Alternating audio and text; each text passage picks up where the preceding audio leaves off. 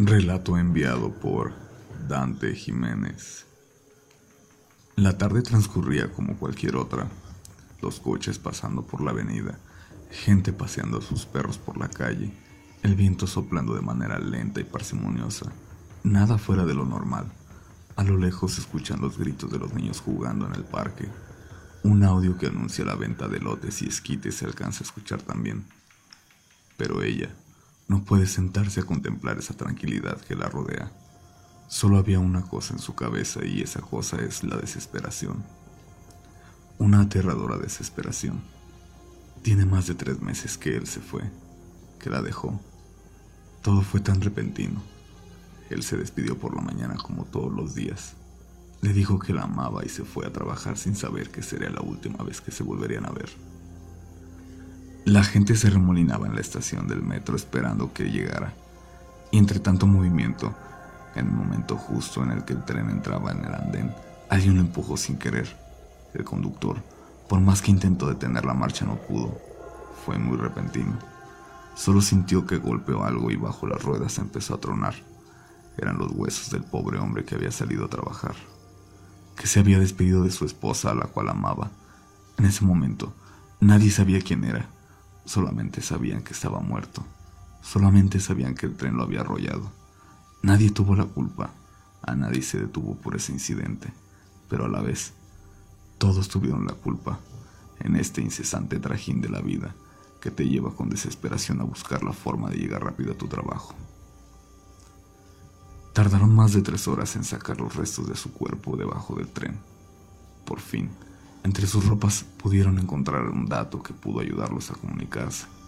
Le llamaron a su primo Enrique, el cual recibió la noticia y se puso a llorar de manera desconsolada. Había quedado de verse esa tarde para tomar unos tragos con él. Enrique fue el encargado de darle la noticia a Claudia, la cual desde ese día no volvió a ser la misma. Le entregaron los restos del cuerpo en una bolsa. No pudieron volver a armarlo como era. Solamente había más hijos de carne y huesos rotos. Bien, lo podían haber metido en una caja de huevo para enterrarlo. Y así de fácil cambian las cosas. En la mañana se despidió de ella y al otro día lo estaban enterrando. Él siempre se preocupó por darle todo a ella y a sus tres hijas. Ella no tenía la necesidad de trabajar. Tenía una hermosa familia y lo amaba como a nadie más. No podía superar el dolor de perderlo. No podía superar el dolor de estar sola y de ver a sus hijas día a día enfrentándose a la vida sin la presencia de su padre, preguntándole cuándo iba a regresar papá. Y así iban transcurriendo los días, despertando sola en su cama, abrazando la almohada empapada en lágrimas, sin querer levantarse y enfrentarse a la realidad. Ya no regresaría. De que alguien estaba. En muy poco tiempo empezó a perderle el sentido a la vida cayó en un profundo pozo de depresión. Nada le importaba, ni sus hijas, solamente quería llorar. Estaba sola, pensando en todos esos momentos a su lado. Sus hijas la abrazaban y la más pequeña le preguntaba que por qué lloraba, que si extrañaba mucho a papito, porque ellas también, y eso le partía más el corazón. Odiaba a Dios, odiaba la vida, odiaba todo, todo aquello que le arrebató a la persona amada, a las circunstancias, el día, la tarde, la mañana, el trino de los pájaros, todo, todo le parecía chocante. Tenía ganas de dormir y no despertar.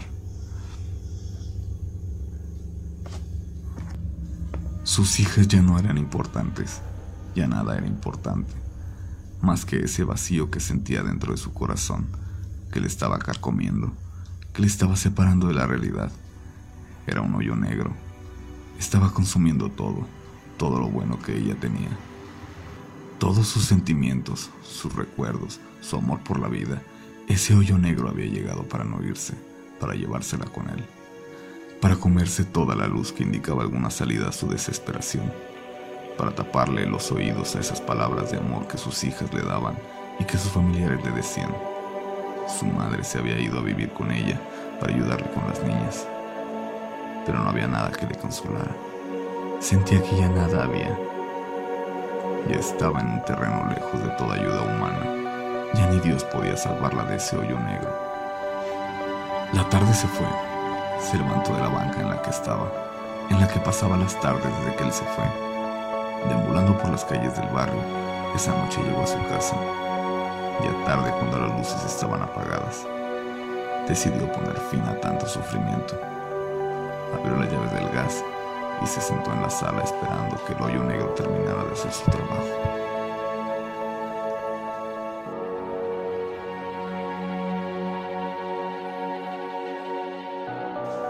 El gritón del periódico anunciaba la tragedia del barrio. Cinco cuerpos fueron encontrados sin vida en la casa número 5 de la calle Gardenias. Tres niñas de 5, 7 y 9 años cada una. Una persona mayor que se presume era la abuela.